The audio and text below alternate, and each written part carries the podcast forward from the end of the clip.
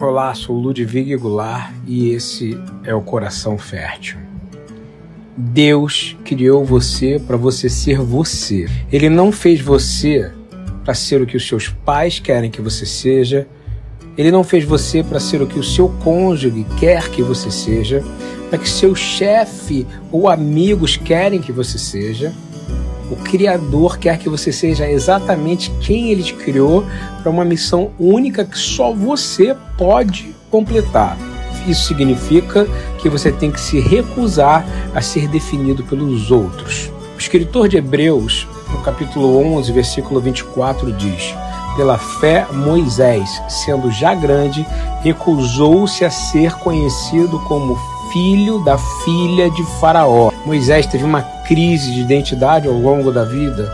Ele nasceu escravo hebreu, mas como foi criado como realeza egípcia, neto do Faraó, quando ele cresceu, ele tinha duas escolhas.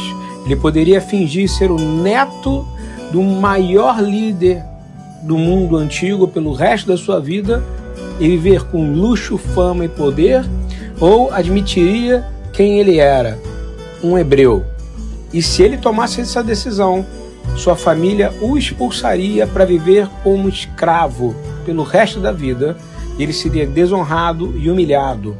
Agora, o que você escolheria? Essa é a pergunta. A maioria das pessoas hoje vive em mentiras por causa de redes sociais, por causa de comparações, tentando ser pessoas que não são mas Moisés é um bom exemplo. Ele se recusou a viver uma mentira, porque ele era um homem reto, ele era um sadik, íntegro, justo, contra todos os tipos de pressão da sua família. Ele se encheu e insistiu em ser quem Deus o fez para ser.